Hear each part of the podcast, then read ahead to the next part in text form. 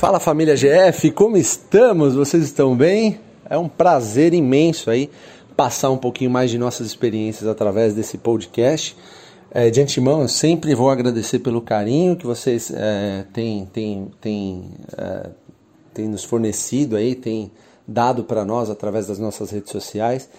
É sempre com muito orgulho que a gente passa esse tipo de conteúdo e a intenção é a mesma de sempre, tornar vocês mais cascudos. Aliás, tem uma tem um podcast sobre criando criar casca na bolsa de valores, está disponível também é, nas plataformas para vocês olharem aí. Mas a intenção é sempre essa, fazer vocês evoluírem como investidores, tá bom? É, estamos em abril aqui de 2020, passando pelo coronavírus. Não vai ser a última crise, é, mas é, ela, como todas as outras crises, é, acabam trazendo oportunidades também. Claro que a gente não gostaria de é, bolsa em baixa com esse cenário, mas enfim, vamos em frente, né, pessoal? Não podemos desanimar e temos que reagir. Com certeza vamos sair dessas como investidores, obviamente, e como seres humanos também, né? Pessoal, seguinte, é só para fazer um recadinho rápido. É em, uh, no dia 16 de abril vai ter a live, a, mais, a Masterclass com o Luiz Barsi. Então se inscrevam em nossos canais, fiquem ligados aí no nosso Instagram também no nosso Telegram. É, tem muita novidade bacana acontecendo aí, tá bom? Então o Barsi vai dar uma live exclusiva, uma masterclass. Hoje nós vamos falar sobre erros, né? O que você, os erros que você não pode cometer na bolsa de valores. E o principal deles é comprar uma empresa porque alguém está comprando. Né? Comprar ações porque o Fábio Baroni compra, que o Felipe Ruiz compra, porque a Luiz Barsi compra, porque o Barsi compra. Não, isso está errado, pessoal. Isso está errado. No momento de crise, no momento que tiver tiro para todo lado, você vai ser colocado à prova. Isso acontece com todos os investidores. Eu não tenho a menor dúvida, conheço vários investidores e acontece com todos eles. O mercado vai te provar, assim como está provando no coronavírus, né? Agora que as ações caíram, aí, algumas caíram mais de 50%, muito mais até. Mas enfim, o mercado vai acabar provando todos nós. E o que vai ficar é o seu, o seu, a sua confiança em relação aos ativos, aos, aos, às ações que você comprou, aos negócios que você comprou. Então, fique sempre esperto a isso. Não compre ações porque alguém está comprando e alguém te falou que é uma oportunidade. Não. Aqui a gente ensina você a criar o senso crítico e a você a você dormir tranquilo com as suas ações, com as empresas que você possui sob o seu guarda-chuva. Temos até um capítulo no Jeito Barça de Investir, que inclusive vai estar aberto no dia 16, né? Falando sobre 16 de abril. falando sobre isso, pessoal, para você ser o seu próprio, a sua própria holding, digamos assim, né? Você ser o seu próprio gestor do seu próprio fundo, né? Investir em ações é um negócio é simples, mas a gente tem que conhecer a empresa é, e saber os rumos que ela está tomando, os controladores, histórico de dividendos que ela tem, os históricos é, que ela tem é, em termos de distribuições, enfim. A gente tem que conhecer o máximo de aspectos possíveis, justamente para que em momentos como esses, como do coronavírus ou qualquer outra crise que ainda vai ter, você ficar tranquilo com o que você está fazendo. Se isso acontece, você com certeza chegou ao, ao digamos assim, você chegou à maturidade nos investimentos, com total certeza, porque tudo que você vai querer é comprar mais, já que você já sabe que o negócio que você possui é um negócio super próspero. Não que eles não vão uh, acabar sofrendo, os negócios acabam sofrendo, mas setores à prova de balas, como nós chamamos, sofrem muito, muito, muito menos, entendeu? Então isso acaba fazendo com que você se fortifique. Né? Um dia tudo isso vai acabar, um dia tudo, tudo, toda a economia volta a girar, os tempos mudam, né? E obviamente você sai mais forte ainda dessas crises. Eu sempre lembro uma frase que o Barsi usava, né, de que quando o mundo está em crise, os seus recursos estão fervilhando, estão borbulhando. Eu nem sei se existe a palavra fervilhando, mas enfim. Quando o mundo está em crise, os seus recursos estão borbulhando, né? Eles estão prontos para comprar mais ações com menos dinheiro, menos capital. Enquanto quando o mundo está prosperando a todo vapor, sem crise nenhuma, seus recursos estão em crise, o seu dinheiro está em crise. Entendeu, pessoal? Então acho que é basicamente isso. E eu vou contar um erro meu, eu não vou fugir da raia, eu conto meus erros mesmo, porque eles têm que servir de inspiração. Se servir de inspiração para uma pessoa, eu acho que eu já estou fazendo o meu papel aqui é, é, é, bem feito, se isso acontecer.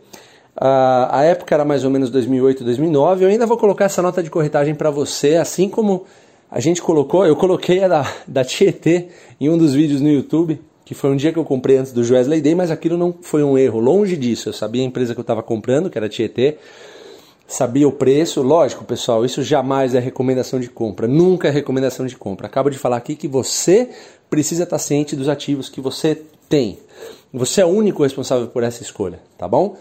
Então, naquela época eu estava comprando a STT, comprei um dia antes do Wesley Day, mas pouco importa, eu estava confiante no preço, é, conhecia a empresa, sabia, eu sei como funcionam as coisas por lá e estava confiante naquilo que eu fiz. Dia seguinte teve o Wesley Day, não foi a primeira nem a última vez. As, os ativos, o, o meu ativo particularmente caiu 30%, alguma coisa assim, e ah, se recuperou depois, mas nessa queda eu comprei ainda mais. Lógico que não no mesmo dia, porque eu tinha gastado todo o meu caixa antes de acontecer isso no Wesley Day. Depois que aconteceu, obviamente, eu não tinha mais caixa.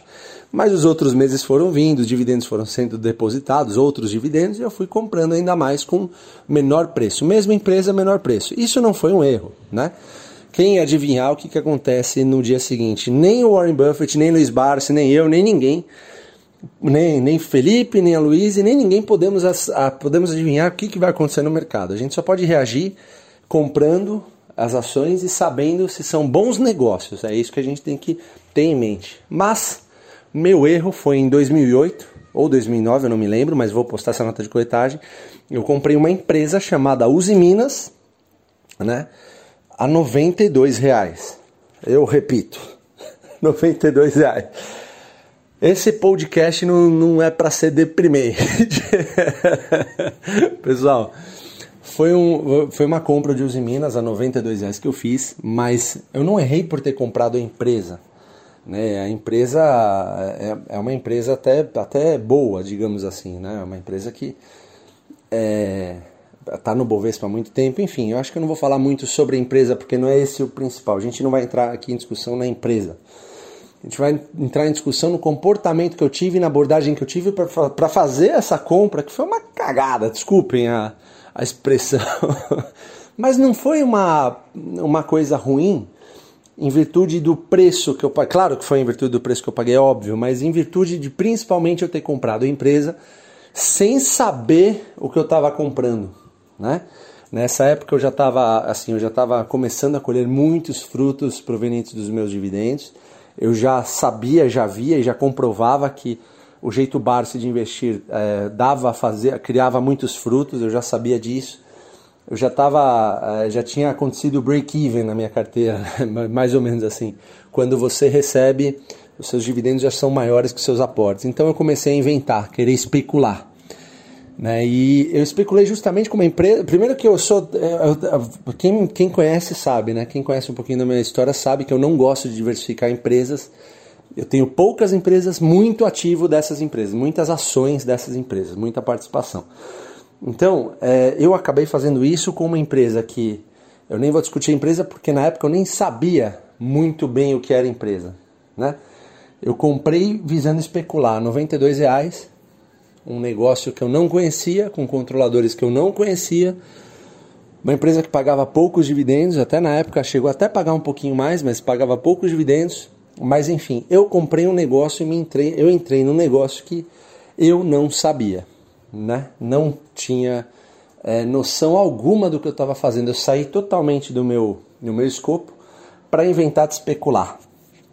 Pois é. Eu não sou um bom especulador, aliás, eu nunca fui, eu não sirvo para isso. Meu negócio é comprar negócios perenes, negócios que tenham credibilidade, que tenham boas barreiras de entrada, possibilitando assim altas margens.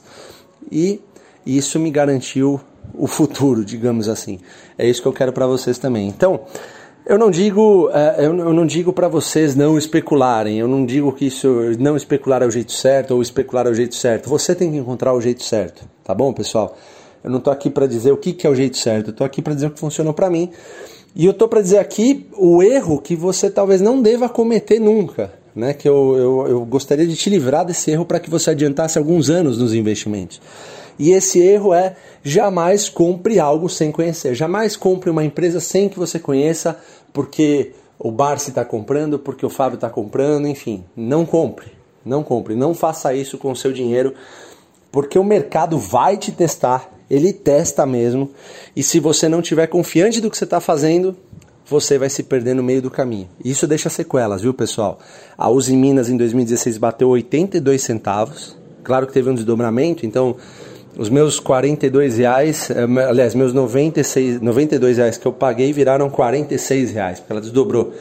Mesmo assim, a empresa bateu 80 centavos agora em abril de 2020, em plena crise do coronavírus, ele tá, ela está por volta de R$ 5,50. Eu guardei essa nota de corretagem, ela fica comigo é, justamente para lembrar, é, para eu me lembrar de nunca mais comprar algo sem conhecer.